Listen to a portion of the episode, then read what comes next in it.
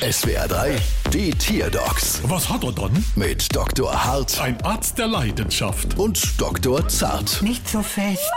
So, was haben wir dann? Es ist ein Seestern. Ah, und der Seestern braucht eine neue Brille in einer anderen Sehstärke. Nein, Ja, was hat er dann?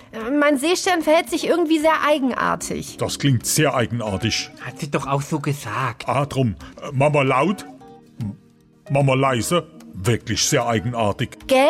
Aber wieso eigentlich? Weil ich jetzt überhaupt nichts gehört habe. Was ja soweit normal ist. Aber wo ist ihr Seestern denn noch auffällig? Er, er drängt sich immer irgendwo dazwischen. Macht er das auch auf offener See? Nein, mehr in Binnengewässern und auch bei Worten. Ein Binnenseestern, der sich zwischen Worte drängt? Dann ist das vielleicht ein Senderseestern. Ja, genau. Ein Gender-Seestern. Was soll das sein? Das Senderseesternchen weist auf die Geschlechtervielfalt jenseits des sogenannten binärischen Geschlechtermodells hin. Was ist denn das schon wieder? Na, symbolisch stehen die Strahlen des Sternchens, die in verschiedene Richtungen zeigen, für die unterschiedlichen Geschlechteridentitäten. Äh, Mama Beispiel. Tierärzt Sternchen Innenrechnung. Aha, Ah, es klingt aber irgendwie doof. das stimmt. Besser wär Barzahler, Sternchen in. Bald wieder. Was hat er dann?